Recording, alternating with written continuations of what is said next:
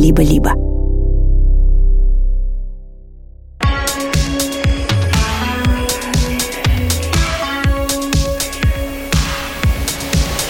Всем привет! Это Кира Кузьменко и подкаст «Собес», в котором мы рассказываем, как найти работу за границей. Сегодня мы поговорим о том, как попасть в МАНК. МАНК – это вообще-то акроним от названия э, некоторых компаний, крупных, технологических и международных. Мета, Amazon, Apple, Netflix и Google. Но дело в том, что мангом называют еще и другие крупные технологические бизнесы, там, типа Твиттера, не знаю, там, Indeed и так далее. Почему, мне кажется, важным про это говорить? Потому что, во-первых, ну, конечно, манг компании крупные технологические для многих цель хочется работать в такой компании, там жить в классном месте, иметь бенефиты и неплохую зарплату, и, может быть, даже классные, интересные задачи. А еще, если у вас есть опыт хотя бы в одной из таких известных компаний, то просто строчка в резюме выделяет вас на фоне кучи других кандидатов, и вам становится проще искать работу. Рекрутеры вас выцепляют и рассматривают, ну, в первую очередь, приоритетную. Есть другой ракурс. Довольно часто рекрутинговые процессы, которые приняты в этих компаниях, могут использоваться и в других компаниях, может быть, даже рангом пониже. Ну, потому что как бы надо как-то смотреть на лидеров рынка, а как они нанимают. А давайте посмотрим на практику Гугла. И возьмем эту практику себе. Так что, готовясь к собеседованиям в МАНК, вы спокойно понимаете, что вы готовитесь к собеседованию и в другие компании тоже. И вот мы сегодня про это будем разговаривать. Это подкаст студии «Либо-либо». Мы делаем его вместе с сервисом онлайн-образования Яндекс Практикум, а в середине эпизода вы услышите нашу партнерскую рубрику. Наша первая героиня руководила группой дизайнеров в Яндексе, когда ей написал рекрутер из Мета и предложил созвониться. Мы поговорим с ней о том, что же нужно делать, чтобы вам тоже написали из Мета, а еще как пройти все этапы интервью и получить офер. Привет, меня зовут Настя Миронова, я работаю продуктовым дизайнером в WhatsApp, в Мете, в Лондоне. Класс. Я уверена, что нашим слушателям и мне тоже очень интересно понять, как так? Вот сидишь ты такая, значит, на LinkedIn, и тебе просто так приходит, значит, резюме из Ты что-то готовил, как-то резюме, LinkedIn. Можешь рассказать? Да, я делала это неосознанно, я делала это скорее потому, что я видела, что крутые чуваки, которых я фоловлю и за которыми я слежу, так делают. Ну, условно, я подписана там, не знаю, на какого-нибудь Костю Горского, да, я знаю, что Костя Горский там, это человек, карьеру которого я хотела бы там скопировать. Ну, очень грубо там говорю, да. Я захожу на профайл к Косте Горскому, я вижу, что он пишет, я вижу, что он прикрепляет какие-то свои статьи, выступления, и понимаю, что мне тоже так надо, наверное, я в своем профайле хочу сделать что-то подобное. Конечно, там не, не копипастила, там, да, условно заменяя там чужие компании под Яндекс, это была скорее структура, то, как человек подает себя, насколько подробно описаны это проекты, потому что, например, мне всегда было непонятно, а что вот типа НДА там да, в Яндексе, да, да. наверное, ну, как бы не могу рассказывать. Насколько можно раскрыть свой проект? На LinkedIn точно достаточно одного параграфа, одного абзаца, и я всегда говорю, что, типа, это условно, как вы своим родителям, которые ничего не понимают пройти, рассказываете про то, что вы делаете. В самых общих словах, что это за компания и что вы там делали, прям для совсем, как бы, тех, кто, кто в танке, кто не в курсе. Условно, каждый раз, когда у меня появлялся какой-то грейдап, как новая должность или новый проект, или новое выступление, я его просто туда добавляла, материала. И, ну, как бы видно по профайлу, что он живой, что человек э, понимает, чем он занимается. И просто, ну, я не могу сказать, что мне каждый день написывали рекрутеры, ну, скажем, там, раз в месяц мне приходила какая-то отбивочка. Вот. Супер, супер, очень круто, спасибо большое. Это как раз, к слову, вот твой кейс подтверждает, что там не, не обязательно нужно писать э, много постов и прочее для того, чтобы быть в хорошей выдаче у рекрутеров по ключевым, например, словам. Если профиль понятный, подробный, как ты сейчас описала, это вообще работает. Так, так, окей. К чему-то ты готовилась заранее или сразу пошла, не знаю, в разговор с ним? Расскажи, как это было. Мы договорились о пробном созвоне. Я знала, что это будет, скорее всего, просто ну, такой скрининг на общую адекватность. Ничего специального там такого не будет. Но все равно я подготовила рассказ о себе какой-то. Я его написала на листочке, просто чтобы ну, зафреймить. Ну, я как бы немножко подзаморочилась над тем, чтобы что я такое в глазах постороннего человека, про какие проекты рассказывать, про какие не рассказывать мы созвонились, э, все прошло супер. Мне показалось это прям очень... Э, ну, как будто меня даже не оценивали, как будто там уже просто, ну, просто была проверка на общую адекватность. Что-то действительно, условно, твой профиль на LinkedIn, который заманил рекрутера, это действительно ты, и ты там не сочинила, а, короче, оно все на самом деле так и есть. Это был конец 21 года. И после того, как мы созвонились, она мне такая говорит, ну, как бы все супер, сейчас пойдут настоящие этапы, и вот мне просто для галочки нужно там, у нас есть специальный там кабинетик рекрутерский, и мне нужно прикрепить твое портфолио. Не можешь мне скинуть вот как бы свое портфолио, чтобы я вот да, просто прикрепила. А я понимаю, что да, опачки, а портфолио у меня и нет. Вот, поэтому я сразу сказала, что, ну, как бы да, я вот очень была занята на своей основной работе и, в общем-то, не очень даже думала о смене, поэтому вот у меня, к сожалению, нет портфолио. Ничего, если я возьму пару недель паузу, чтобы это портфолио подготовить. Она такая, да-да-да, без проблем. И, собственно, за эти две недели я его и подготовила. Но тоже по совету друзей, это классный совет. Я теперь всем его эм, распространяю. А поскольку следующие этапы будут все равно про проекты и рассказ там про свои проекты, то имеет смысл это в портфолио и инвестировать. И сделать свое портфолио не просто там чередой красивых э, картинок с прекрасными анимациями, но инвестировать в рассказы про свои проекты, написать какие-то драфтики того, что ты делал, потому что впоследствии ты эти драфтики будешь рассказывать на собеседованиях с интервьюерами. Я так и сделала. У меня было кажется, всего два более-менее подробно описанных кейса, а все остальное было просто ну, на уровне LinkedIn пара параграфов, типа делал, сделала то, получилось то, вот э, пара картинок. И я еще постаралась выбрать так, чтобы они были поразнообразнее, чтобы были подсвечены и десктоп, и мобилка, чтобы ну, показать, что ты разноплановый, что ты и так можешь, и вот так можешь. Вот. И я подготовила это портфолио, я его скинула, и мы стали назначать ну, уже непосредственные собесы. Мне рекрутеры в Мете вообще супер. Процесс собеседования и, ну, в большую компанию ценен сам по себе на самом деле, потому что тебя обучают во многом тому, как надо собеседоваться, и ты эти скиллы потом где угодно можешь применить. Дело в том, что когда вы собеседуетесь в любую крупную технологическую компанию, вам могут вообще заранее прислать методичку, в котором будет подробно прописано, какие будут этапы интервью и как надо к ним подготовиться. Кстати, довольно часто они, эти все методички, есть в открытом доступе, так что вы можете заранее их посмотреть.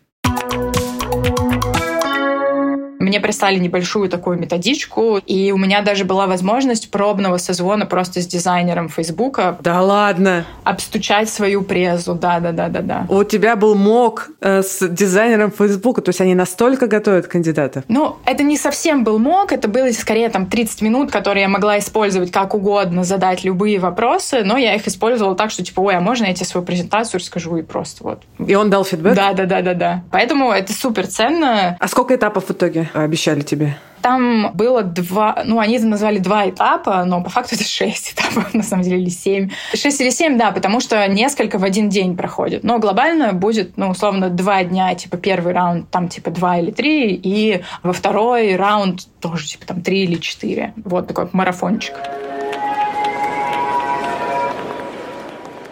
Давай расскажу про сами этапы. Первый этап это был то самое портфолио ревью, или так, projects review, как это, past experience review, что-то такое, в общем. В общем, этап, на котором тебе нужно было выбрать два своих проекта и просто про них рассказать на 30 минут. Презентация, по сути. Такая. Да, по сути, презентация про себя, и мне до сих пор кажется, что это на самом деле самый важный этап. Ну, по сути, все тебя по нему оценивают, все с тобой знакомятся, и это такая, ну, короче, твоя сущность, не знаю. И второй этап, который у меня был э, на первом раунде, это был так называемый app-критик. А это, в общем, штука, ну смотри, нужно понять, какой ты дизайнер. Просто открываешь приложение с интервьюером, подключаешь свой телефон по проводочку, шеришь свой экран. Вы выбираете какое-то рандомное приложение, Spotify, Pinterest, ну, в общем, что угодно такое, что вы оба знаете. И ты начинаешь про него рассказывать, с точки зрения продуктового дизайна. Ты готовишься заранее, какой именно app, или это прям типа в моменте тебе? Это прям случайно, потому что это нужно, ну вот завайбить, и нужно прям вот, чтобы интервьюер увидел твой настоящий живой твою. процесс Мгм. мышления. Да-да-да. На чем ты фокусируешься? Фокусируешься ли ты, не знаю, как это приложение решать задачи бизнеса, или сразу прыгаешь в оценку того, какие тут красивые кнопки, знаешь, ну вот такое. Это бы для меня был совсем новый этап, поэтому я смотрела всякие YouTube-видосики про то, как моки таких интервью проходят, читала какие-то есть там условно стратегии там того, как там описывать каждое приложение.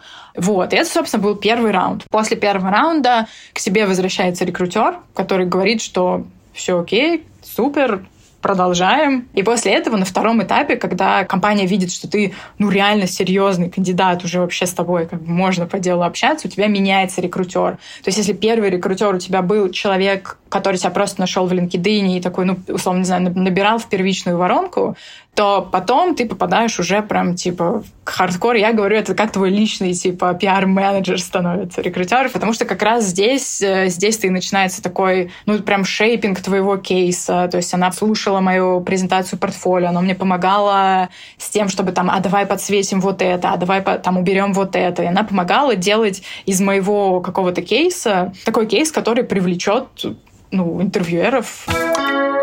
Получается, что рекрутер, который подключается к кандидату после первого этапа скрининга, он становится прям ментором кандидата. Это, кстати, может быть еще одна причина, почему процесс отбора в МАНК – это супер полезный опыт. Вы можете узнать о своих каких-то ошибках или понять, как улучшить свой навык самопрезентации или какие-то очевидные вещи, как можно подкрутить. Что вы слышите фидбэк, есть человек внутри компании, который прямо заинтересован, чтобы вы дошли до оффера. Это же очень круто. Одна из смешных штук, кстати, которых она мне постоянно, прям постоянно подсвечивала, и мне кажется, многим это может пригодиться. А, у меня всю презентацию шло мы, мы, мы, мы, мы, мы, мы, мы сделали, мы, моя команда, мы сделали, мы зашипели, мы т т т т т И она такая, нет, меняй, меняй, срочно, это я, я, нужен I language, я сделала, я, т т т т т И я такая, я до сих пор, когда это говорю, мне прям так кореживает, типа, ну это же не, ну это же Хочется, да, сказать про команду. Да, да, да. И собственно, второй день презентации, то, что называется on-site, это раньше, потому что проходило прям в офисе компании, где ты мог там уже вообще познакомиться с офисом, сходить в столовую, ну, в общем, как бы полностью проникнуться культурой. Но я тогда была в Москве, и у меня был просто зум-созвон на весь день. Было несколько этапов. Первые два дублировались, то есть это было точно такое же презентация портфолио, на котором тебя слушает несколько человек, как такой, условно, комитет. И вы потом уже по очереди с каждым из слушающих расходитесь, там, не знаю, по отдельной комнатке. То есть вот один из слушающих идет делать с тобой эп-критик, другой слушающий идет делать там другой этап интервью, третий, т.д. т.д. Но первый это вот такой, типа, групповая презентация. Еще из таких для меня новинок, и что я никогда до этого раньше не испытывала, это был так называемый whiteboard challenge. То есть когда вы один на один с интервьюером сидите, перед вами просто там белая доска, ну, там, не знаю, не физическая, но виртуальная белая доска, а интервьюер дает тебе какую-то абстрактную задачу, максимально открытую. Ну, не знаю, вот классический пример, типа придумай дизайн для банкомата. И это максимально по-разному можно интерпретировать, и ты начинаешь задавать уточняющие вопросы, а какого банкомата, а для чего, а т.д. т.д. т.д. чтобы максимально, ну, типа, сузить задачу, и как итог у тебя должны в конце интервью быть детальные там флоу или wireframe фреймы аргументированные, потому что вы все собеседование, собственно, уточняли и общались про то, что нужно сделать, как решить задачу. И в отличие от App Critic, которая во многом про визуальную оценку приложения тоже, вот это упражнение, оно именно про мышление, про то, как ты, короче, набрасываешься на задачу, какие вопросы ты задаешь, как ты думаешь.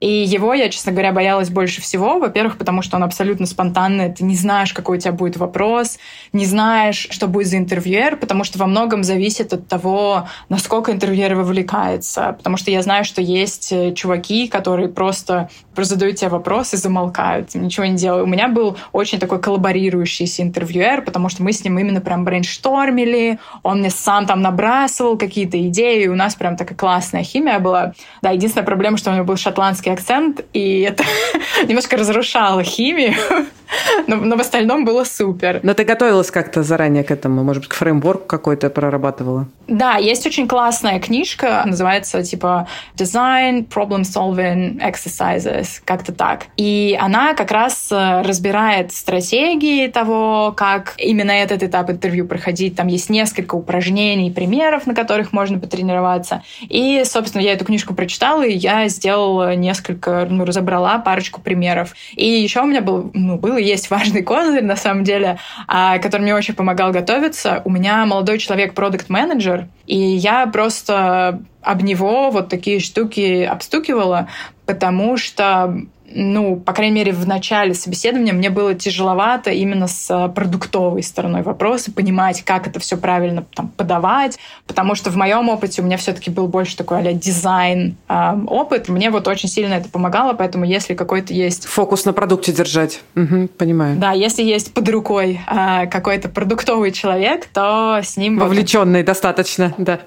Да, да, да. К этому этапу готовилась так. Еще одна из комнаток, один из этапов, который у меня был, э, это был так называемое behavioral интервью, что-то такое. В общем, с тобой садится дизайн-менеджер, чтобы определить твой грейд, я бы так это сказала, потому что все эти этапы, они, по сути, оценивают твои, ну, какие-то хард-скиллы, да, там, то, как ты думаешь, то, как ты рисуешь, там, не знаю, какие проекты у тебя были. А здесь вы именно разговариваете про ответственность, про то, какие были какие-то сложные ситуации у тебя на работе, как ты их э, хендлишь. И, ну, в общем, кажется, такой разговор э, про жизнь, про жизнь твою профессиональную. Вот. И к нему я, на самом деле, удивительно готовилась меньше всего. Стоило бы точно готовиться побольше. Ну, потому что от этого фактически зависит э, твой грейд. И чем лучше ты его затащишь, тем, короче, у тебя выгоднее будет позиция, на которую ты впоследствии попадешь. И, кстати, на этом же этапе у тебя тоже есть возможность 30-40 минут уже ты задаешь вопросы. То есть ты созваниваешься с человеком,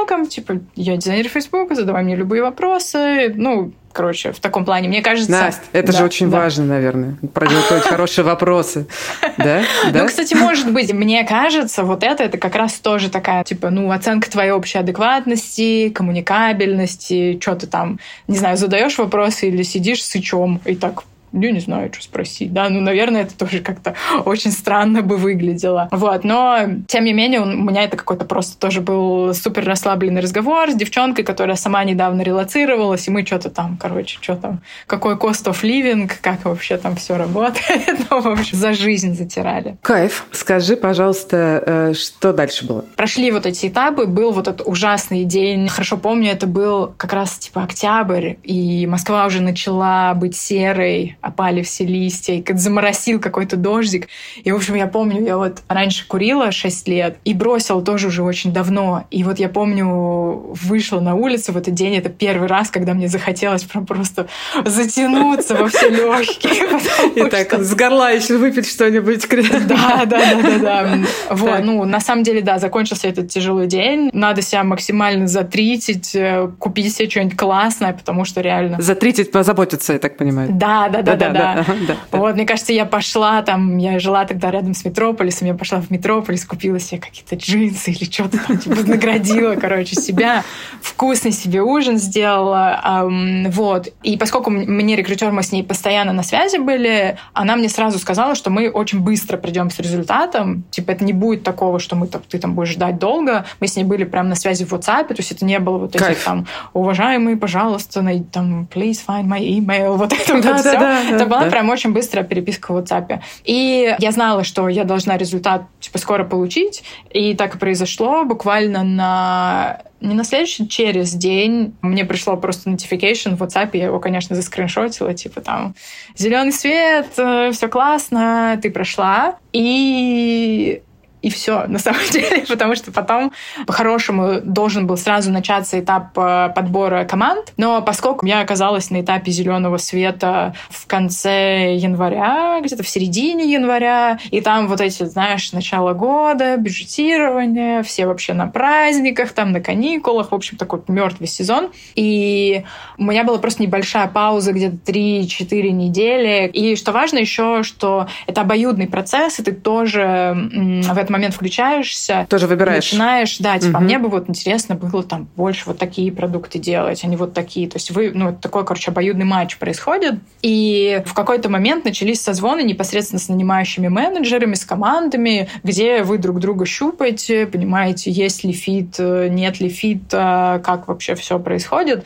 Но важный тоже момент, что этап подбора команд у меня как раз пришелся на конец февраля. То есть у меня типа был созвон 25 февраля, там типа с э, одной из команд. Ну, в общем, было так, как, как бы, знаешь, типа не, непонятно было, как себя вести вообще, что говорить и так далее. И было достаточно стрессово, но как бы это помогло мне принять решение довольно быстро, и я быстро нашла команду, которая меня устроила.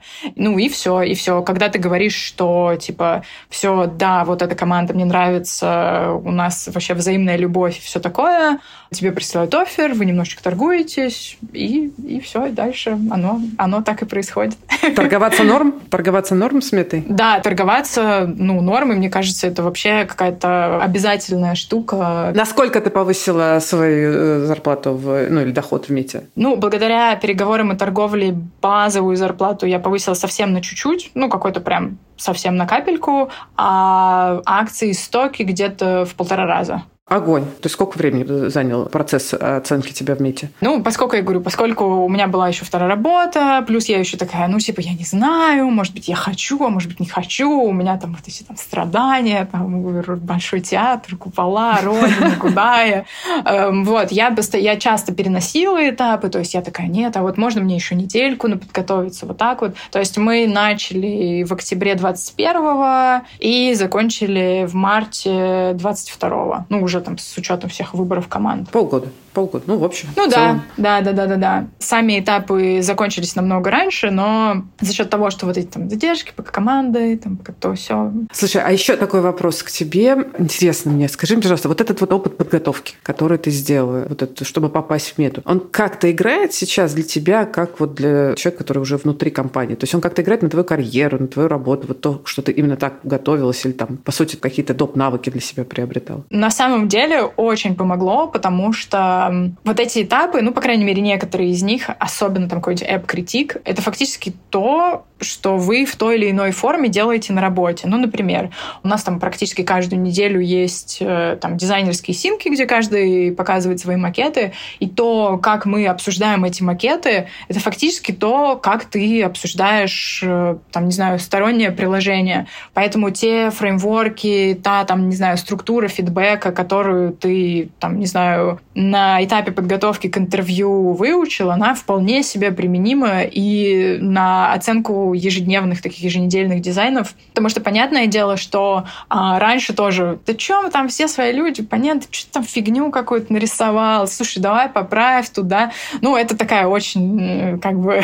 Не самая продуктивная, скажем так, да? Ну, как бы такая культура, которая тоже имеет место быть, но мне кажется, в очень тесных э, группах, когда вы там все друг с другом вообще сто лет знакомы, у вас общий культурный бэкграунд, там, не знаю, и так далее. И можно сокращать все эти расшаркивания и общий фреймворк. Да, да, да. Да и в целом интервью супер, даже если бы у меня не было оффера, мне кажется, я, а, точно быстрее бы проходила уже следующие этапы интервью в какие-то другие компании гораздо меньше бы готовилась. И, б, я как руководитель дизайн-группы, я бы, может, и ввела какие-то практики вот из этих интервью, потому что много чего классного, много чего можно и подсворовать. Кайф. Спасибо тебе большое. Очень крутой разговор. Невероятно круто ты все рассказала. Я очень рад знакомству. Да, взаимно. Знаете, я иногда встречаю кандидатов, которых слушаешь, и кажется, господи, как же легко и непринужденно у них все получается. Просто как по маслу. Вот Настя взяла и как-то совершенно непринужденно получила офер в мету. Может показаться так. Но вообще-то, если повнимательнее послушать ее историю, становится понятно, что как раз она тот человек, который прыгает выше головы в каждом деле, за которое она берется. Это показывает ее бэкграунд и в целом ее подход. Да, она супер точечно подошла к поиску. Да, она не распределяла свое внимание на другие проекты по поиску работы, а четко била в цель и э, делала максимально лучшее из того, что она может. И это очень крутой, вдохновляющий опыт, на мой взгляд. И мне здесь хочется вот что подсветить. То, про что очень часто кандидаты забывают. Смотрите, вы э, проходите процесс рекрутинга, процесс отбора э, на вакансию в компании. И вы думаете, что это все как бы предварительные танцы, предварительный этап отбора. А самое главное, конечно, начнется, когда вас уже наймут, и вы там уже развернетесь как классный профессионал и специалист. Но это не так. Компания смотрит на вас не только как на кандидата, а как на потенциального сотрудника. Весь процесс, который вы проходите, это, по сути, большое одно тестовое задание. Компания смотрит, а вы вообще готовитесь? А вы вообще насколько стараетесь? А насколько вы умеете в коммуникацию? Насколько вы умеете корректировать себя и быстро это делать, если это необходимо? И кажется, что это понятный, нормальный подход. Особенно если есть такой классный, осознанный рекрутинговый подход, как в МЕТе. Поэтому я, конечно, рекомендую внимательно и серьезно относиться к процессу поиска работы. Не думать, что это какой-то предварительный и неважный этап. Но на вас же там оценивают на каждом этапе как будущего сотрудника. Настин кейс, он про то, как уже крутой специалист получил входящее сообщение от рекрутера из Меты, и рекрутер сам заинтересовался им. Это понятная какая-то такая история. Но что делать, если вы понимаете, что в перспективе-то хотите как раз попасть в крупную технологическую компанию? Рекрутеры вам пока не пишут. Сейчас я поговорю с Машей Кориаулем из карьерного центра Яндекс Практикума и узнаю, с чего стоит начать подготовку джуну. Маша, привет. Кира, привет. Сегодня я очень хочу с тобой поговорить про цель, которую ставят себе ну, многие кандидаты. А, такая преимущественная цель – я хочу попасть в самые крутые компании. И ну, в рамках тех, в рамках IT-сферы это, конечно, большие технологические бизнесы. Ну, я сначала, конечно, хочу тебя спросить, это вообще реальная ли цель для джунов? Сразу целиться в крупняк такой? Да, это реальная цель для джунов, э, но с условиями определенными. Для начала нужно понимать, что на старте в такие крупные компании попадает очень небольшой процент джунов. Если даже говорить про практику, мы вот э, считали, какое количество людей у нас э, в Яндекс регулярно попадает, и обычно мы не превышаем там 5% от наших общих трудоустроенных кандидатов, то там 5% это в хороший год. А, потому что все-таки мы про то, чтобы дать человеку первичные навыки, дать ему выйти в рынок, поработать и уже потом трудоустроиться в Яндекс, и потом трудоустроиться куда-то еще. Но в целом у нас, да, кандидаты попадают в Яндекс, в Сбер, в ВК, в Касперский. Первое, что самое важное, хорошо помнить про эти компании, то, что у них есть стажировка. И для джуна стажировка — это очень-очень реалистичная цель, э, через которую можно попасть в эти компании. Когда речь идет об отборе джуна в крупную технологическую компанию, воронка очень большая у нее падает очень большое количество кандидатов, и физически их руками ну, отсматривать невозможно. То есть все прогоняются через достаточно стандартное решение стандартных задач, потому что тестовые обычно в крупных компаниях составлены так, чтобы иметь возможность отсеять а, по критериям и по навыкам. Ну, то есть это вот самая база, с чего нужно начать готовиться. Да, и что самое классное, э, и в российских компаниях, э, и в зарубежных крупных технологических, они очень хотят найти тех, кто им реально подойдет. Все очень открыты, есть там целая команда рекрутмента, которые работают на стажировке, и у них работа не только рекрутить, там, создавать эту воронку, но еще и доносить до кандидатов, во-первых, ценность участия в этой стажировке, и также объяснять им, что их ожидает, через какую воронку им придется пройти, какой путь будет многоступенчатый отбора, там, на каком этапе возникнет интервьюер, э, примерно там, что он будет спрашивать и в каком формате, и какие есть задачи. И обычно говорят, что вот такой-то источник, нарешивайте на нем задачи. И это поможет вам подготовиться к формату тех задач, которые вас будут ожидать в тестовом. И в целом такой хороший совет для джуна, если вам интересна какая-то компания, вообще любая, посмотрите на то, какие они предлагают варианты отбора для стажеров и джунов, и посмотрите, если у них дни открытых дверей, а если нет, напишите им и спросите, когда такие там какие-то открытые вебинары будут, на которых можно будет узнать про отбор. Это очень полезно. Если вы задумываетесь об этом заранее, то вам это очень классно поможет понять вообще, чего от вас в принципе хотят. Ну и, конечно, рассказать об этом может не только рекрутер, но и network.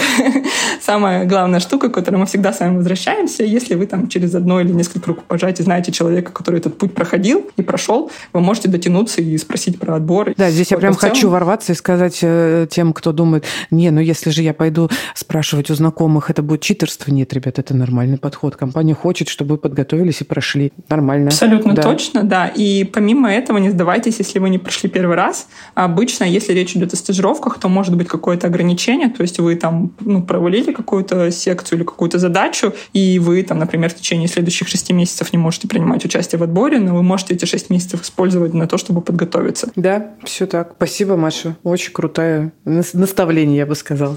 Да, спасибо, Кира. Это была Маша Кориаули из карьерного центра сервиса онлайн-образования Яндекс Практикум. Карьерный центр помогает выпускникам практикума найти свою первую работу в IT. Так что если вы хотите не только освоить новую цифровую профессию, но и начать работать по новой специальности, то идите в практикум и учитесь. А мы переходим к еще одной интересной истории и поговорим с рекрутером, которая работала в Амазоне и знает, как устроен процесс отбора не только с кандидатской, но и с нанимающей стороны.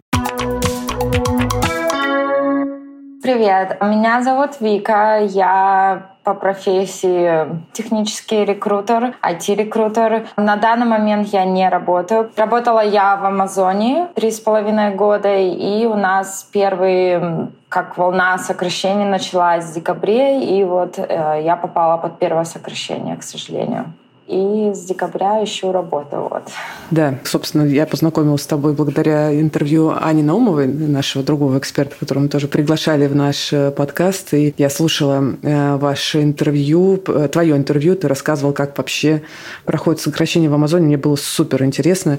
Вот нашим слушателям скажу, что мы обязательно положим ссылку на это интервью, потому что это, правда, полезно понимать логику, как это бывает. Ты сейчас территориально в США, если я правильно понимаю? Да, Остин, Техас. Я переехала в 2012 году, уже 11 лет получается. В этом году будет э, в июне. Я жила вообще в Сиэтле, сори, в Сиэтл, Вашингтон. Жила там 8 лет, но с пандемией как бы все там было очень печально, и я собралась, переехала в Остин. Расскажи, пожалуйста, а в чем, на твой взгляд, вот заключается роль рекрутера в Амазоне? Вообще у нас, значит, есть которые который ищет э, непосредственно людей. Вот, и потом им отсылают имейл, сообщение, и уже смотрят, если им интересно будет узнать про эту роль, и уже дальше пустить их в процесс интервью. Есть такие рекрутеры, но тоже называются full cycle рекрутеры, то есть, О, ну, интересно. Как бы, наверное, У нас такого не очень распространено. Расскажи, в чем роль? Этот рекрутер, он занимается, он и сорсер, он рекрутер, и он же client lead.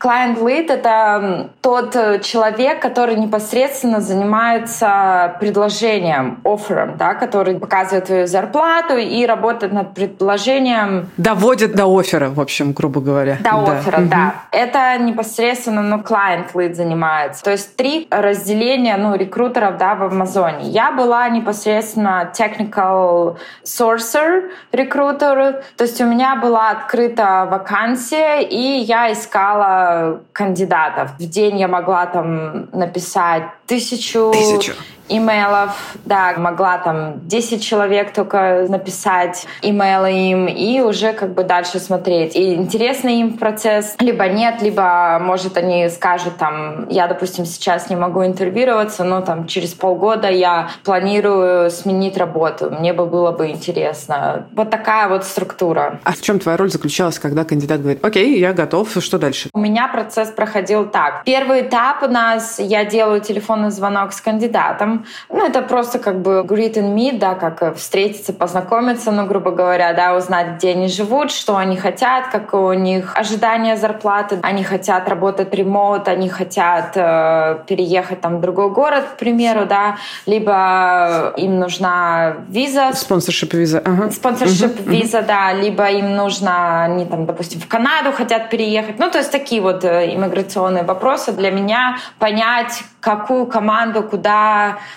какое направление они будут идти. Дальше я их спрашиваю, про, расскажи про себя, да, расскажи свой бэкграунд, чем ты занимался.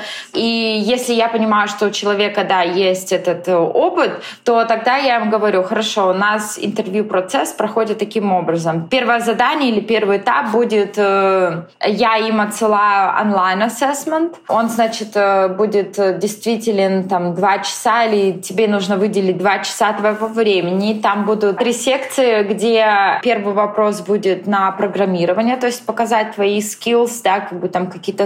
Это прям реал-тайм кодинг, то есть в режиме реального да, времени? Да, реал-тайм, да. То есть если даже они будут читить, компьютер будет видеть, что они куда-то с одного Складки переходят. браузера mm-hmm. выходят, да, другой. Если они там, допустим, код где-то copy-paste, да, скопировали, поставили, то есть это у них тоже будет, ну, как бы видно в компьютере. Это, это какая-то у вас внутренняя система, да, такая, которая которые... Да, это все, ну, как бы там можно видеть. Вот, потом у них будет вторая секция на system design вопросы и третья... Можно про system design. Скажи, пожалуйста, что это значит вот для разработчиков, чтобы было понятнее? System design — это когда они программируют, да, как бы они должны понимать, что, допустим, там вот они строят дом, и в доме будет там ванна, туалет, кухня. Они должны понимать, как все компоненты будут взаимодействовать друг с другом. Потому что иногда junior level программист, он должен понимать только картину в целом, обзор такой. Ну да, хорошо, вот они дом, там у нас там будет кухня, ванна, туалет, да. Но делаю я только кран, и все, да. Да, только в таком вот плане. То есть, а вот именно mid-level они должны уже глубоко понимать этот все дизайн. А сеньор уже проектировать, видимо, этот дизайн. Сеньор уже, да, у них там, ну, как бы другие. Третий этап э, у них будет э, behavioral questions, то есть там просто multiple questions, выбрать из э, нескольких э, вариантов один ответ. Весь этот первый раунд отбора, про который говорит сейчас Вика, проводится онлайн. То есть кандидату приходит ссылка на тестирование, он кликает и прям проходит три секции. Сначала программирование, потом system design и в конце behavioral questions, то есть поведенческие вопросы. Если прошел онлайн assessment, то следующий уже этап будет, э, мы делали full virtual интервью. А на этом этапе ты будешь интервьюироваться с четырьмя человеками, mm-hmm. да, то есть с менеджером, с э, двумя программистами и третий программист, либо менеджер может быть, но он будет э, выступать как э, bar raiser. Мы еще вернемся к этому моменту. О, да, это интересно. Ты с ними будешь э, разговаривать. У каждого этого интервьюера будет э, свои вопросы. Ты у него спрашиваешь там, допустим, вопрос по программированию, второй человек спрашивает там вопрос по систем дизайну, третий человек спрашивает еще что-то, четвертый человек спрашивает еще что-то. Каждое интервью проходит 60 минут. И это тоже как бы условно запрограммированное интервью, то есть есть набор вопросов, которые интервьюер должен задать. Да. По этим вопросам Amazon смотрит тебя, можешь ли ты быть 55% лучше, чем человек, который уже работает в Амазоне. И тогда они будут смотреть, что они тебя могут нанять или нет. И это живой разговор, да, с живым человеком. Это живой разговор, да. Который умеет это как-то интерпретировать ответы твои. Да, к примеру, там такой вопрос может быть. Расскажи мне про время, когда ты был не согласен со своим менеджером, и менеджер наставил там что-то сделать, а ты вот все равно ну, что-то делал по-другому. Почему это работало, работало, почему это не работало. И вот на основании вот этих вот leadership principles уже интервьюеры, да, в конце дня они обсуждают и говорят, что окей, мы думаем, что этот человек может работать в Амазоне, мы думаем, что этот человек не может работать в Амазоне. У нас внутри компании мы проходим там всякие разные тренинги. Ты должен сделать как бы judgment на основании того, что понять, как бы сможет ли человек делать свою работу лучше, чем другой человек, который работает в Амазоне уже. Это, конечно, интересный фокус вот про то, что... Это, это очень интересно. Это как бы все, ну, я скажу так, что ненавидят эти leadership principles. Это, ну, как бы для меня это тоже, это такое безумие, такой маразм, потому что вы спрашиваете свои непонятные вопросы. Расскажи мне про время, когда ты там пошел, сделал это, и вот что-то там было не так, там не работало. Ты должен отвечать эти вопросы в star формат, то есть ситуация, задача, э, действие и результат э, ну, результат. Ну, ты не должен прям говорить, что вот моя ситуация была такая, моя задача была такая, но когда ты рассказываешь, даешь ответ, у тебя уже должен быть сформулирован, ну, как бы в таком формате ответ. Поделись, пожалуйста, еще, почему ты считаешь, что это, ну, как бы too much? Ну, э, потому что это очень стресс. Первое интервью, когда я попадала на контракте, у меня был прям... Я интервьюировала с четырьмя людьми, 4 часа. Спрашивают, но у меня была конкретная подготовка, потому что у меня подруга работала на тот момент в Амазоне, и она мне помогла. Мы прям, я сидела две недели, выписала все вопросы. Я заготовила шпаргалки. Я пришла там на интервью, у меня были вот там мои бумажки. То есть я им говорю, ну можно я там буду там по шпаргалке? Не да, да, пожалуйста, ну как бы что хочешь тебе там используй, хочешь ручку, записывай блокнот, да, как бы в таком плане. То есть я какие-то вопросы даже даже сидела, грубо говоря, читала и отвечала. Потому что интервьюер сидит перед тобой, он на тебя не смотрит, он просто тупо в компьютере это все печатает. Охренеть! Просто. Да, а, и еще такой момент, вот что меня бесит, что как бы не нравится мне это, у тебя проходит интервью, как не с живым человеком, тебя просто вот тупо спрашивают вопросы. Такое ощущение, что как бы буква поставлена, ну как это говорят, буква выше смысла поставлена. То есть... Leadership principles — это number one, но как бы в компании. Я как рекрутер говорю кандидату, окей, вот тебе leadership principles. Я им присылаю там какие-то видео, видео показать примеры, как будет проходить интервью, как проходит систем дизайн. Значит, я говорю кандидату, что вот твои leadership principles, подготовь два примера на каждый leadership principle. Я всегда говорю, что, пожалуйста, можешь, ну, в компьютере там, либо как тебе удобно, на листочке бумажки это все выписать, да, вот, либо в компьютере там, допустим, Excel программу открыть и прям расписать. Ситуация такая, и потом в Star формате накидать э, план действий, про что ты будешь говорить, ну, как бы отвечать на эти вопросы. Офигеть. Слушай, я правильно понимаю, ну, судя по тому, что ты рассказываешь, что вот да. систем дизайн, там, кодинг — это база, она должна быть везде, но если я хочу в Amazon, вызов да все принципы, готовиться просто невероятно, писать, выписывать. И, кстати, судя по тому, что ты рассказываешь, вполне можно реально по скрипту рассказывать, э, и это норм. Ну, да. Все, что рассказываешь, настолько, ну, как бы не коррелирует с вот той самой популярной цифрой, я часто про это слышала, там, нанимающих тоже, вот, а мы в Амазоне, вот, сбор кандидатов ведем так, чтобы там они были лучше, чем половина там других в команде. И то, что как то рассказываешь, что это не помогает, увеличивать общую экспертность, э, не знаю, культуру команды. И это, конечно, ну, как бы вопрос э, про то, зачем так сложно. Amazon, да, Amazon же не тот. Ну, то есть, опять же, вот такой же бред. Вот я внутри компании, я как еще раз говорю, что я каждый раз интервьюировалась, каждая команда по 4, там, по 3, по 4 человека. То есть, опять же, бредятина. Я уже работаю в Амазоне. Да посмотри ты мои ревью, там, оценки. О чем ты вообще говоришь? Зачем я должна интервьюироваться? Опять вот это стресс, опять вот это вот меня не взяли, меня послали там. Когда ты внутри интервьюируешься, тебе еще какой-то могут дать фидбэк, да. А когда ты интервьюируешься, ну, как э, outside компании, как посторонний человек, тебе никто не дает э, фидбэк. То есть я как рекрутер не имею права, ну, как бы я-то вижу там какие notes, да, то есть что они написали, за чего они не хотят его нанять, либо я там сижу на debrief и слушаю их и думаю, ну окей. Ну вот поэтому они, либо там они сказали, что человек не может программировать, либо у него там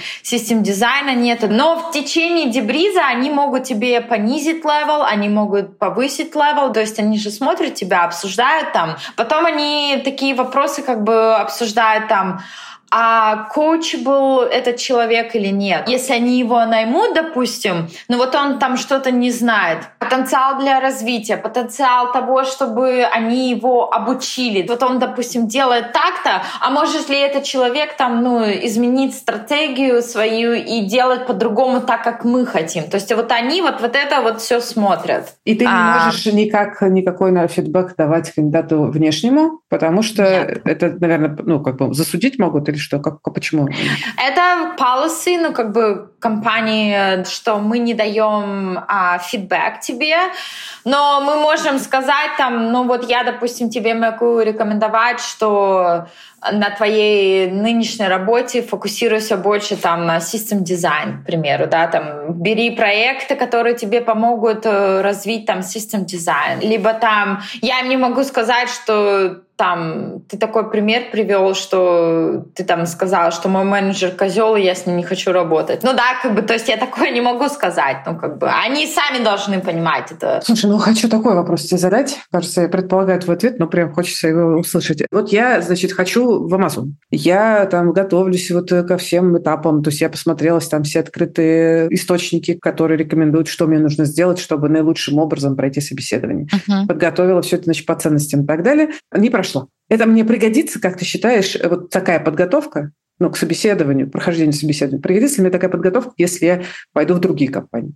Э, а, такого же масштаба, например, или ниже? Я думаю, что да, как-то пригодится, потому что ты уже уже подготовил примеры. Когда ты будешь разговаривать с другой компанией, тебе же тоже будут такие, ну, как-то какие-то вопросы, да, спрашивать. То есть тебе это пригодится в какой-то момент. Потом я считаю, что это пригодится, как бы чем больше ты интервьюируешься, тем больше у тебя навык, то есть ты больше анализируешь, да, как бы какие тебя вопросы могут спросить, что, как тебе вести, потому что, ну, как бы после интервью я же тоже могу сама сидеть и там думать, блин, вот зачем я то сказал, вот зачем я это сказал. То есть, ну, как бы смотреть, да, проворачивать ситуацию. Иногда бывает, ты на стрессе интервьюируешься, потом в конце интервью ты думаешь, Господи, что вообще они меня спрашивали? Но я сейчас стала записывать вопросы, что меня спрашивают, чтобы я в следующий раз, ну каждый раз, когда я интервьюируюсь, каждый раз все по-разному спрашивают. Ну, я думаю, что сам э, факт того, что ты записываешь и анализируешь, это прокачивает и нейронку твою, но мозг прокачивает, и навык все равно прокачивает. Супер полезная штука, тоже всегда советую. Вообще кажется, что э, навык быть кандидатом – это отдельный навык, которого надо тренировать и он не да. связан с твоей профессией. Это точно. Вика, спасибо большое тебе. Очень было интересно с тобой про все это поговорить.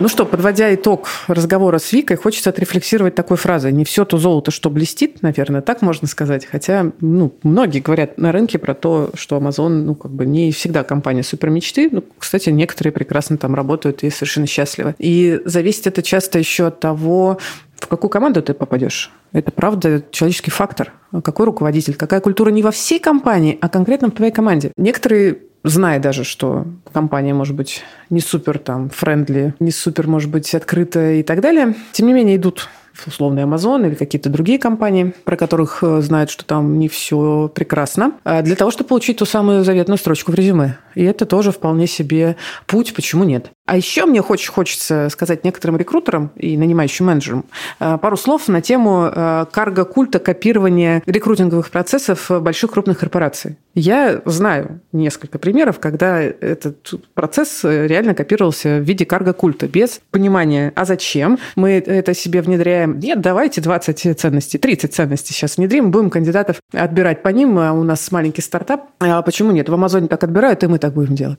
Вот. В итоге получаются странные результаты, потому что люди не очень углубляются, мягко скажем, в суть процесса, в методику. В общем, пожалуйста, не надо так делать. Ну что, а теперь я хочу обратиться к тем, кому нравится слушать меня и наш подкаст «Собес». Если вы прямо сейчас активно ищете работу, то знайте, я же еще курс делаю. У меня есть курс про поиск работы в современных реалиях. Я рассказываю про то, как искать работу в России и за рубежом. Даю много практики, алгоритмов и методик. Курс будет полезен и если вы прямо сейчас активно ищете работу, и если вы только планируете ее искать если вы в IT и если вы еще не там, потому что методика поиска, она вообще-то универсальна. Курс уже идет, но присоединиться можно в любой момент. Название курса Hello New Job, а ссылка будет в описании. Дорогие друзья, у студии «Либо-либо» есть платная подписка. С ней вы получите доступ к дополнительным выпускам разных подкастов, например, «Заката империи», «Запуска завтра», «Зависимости», «Новой волны», а скоро еще и к другим – Подписаться можно в приложении Apple Podcasts или в Телеграме. А еще только для наших подписчиков мы выпускаем подкаст «Студия». В нем мы рассказываем, как мы живем и работаем. Подписка – это самый простой способ нас поддержать. Все ссылки в описании выпуска. Спасибо, что слушаете. Это подкаст студии «Либо-либо». Мы его сделали вместе с сервисом онлайн-образования Яндекс Практикум. Ставьте нам лайки, пожалуйста. Пишите отзывы и делитесь подкастом с теми, кому он может пригодиться. Присылайте еще, кстати, свои истории нам на почту. Собес собака New Будет в описании. Именно ваши истории дают нам идеи для новых эпизодов. Вот, поэтому присылайте. Меня зовут Кира Кузьменко. Над эпизодом работали редакторки Юлия Яковлева и Рита Берденникова, продюсеры Павел Боровков и Евгения Молодцова, звукорежиссер Алексей Воробьев, а джингл написал Дима Мидборн.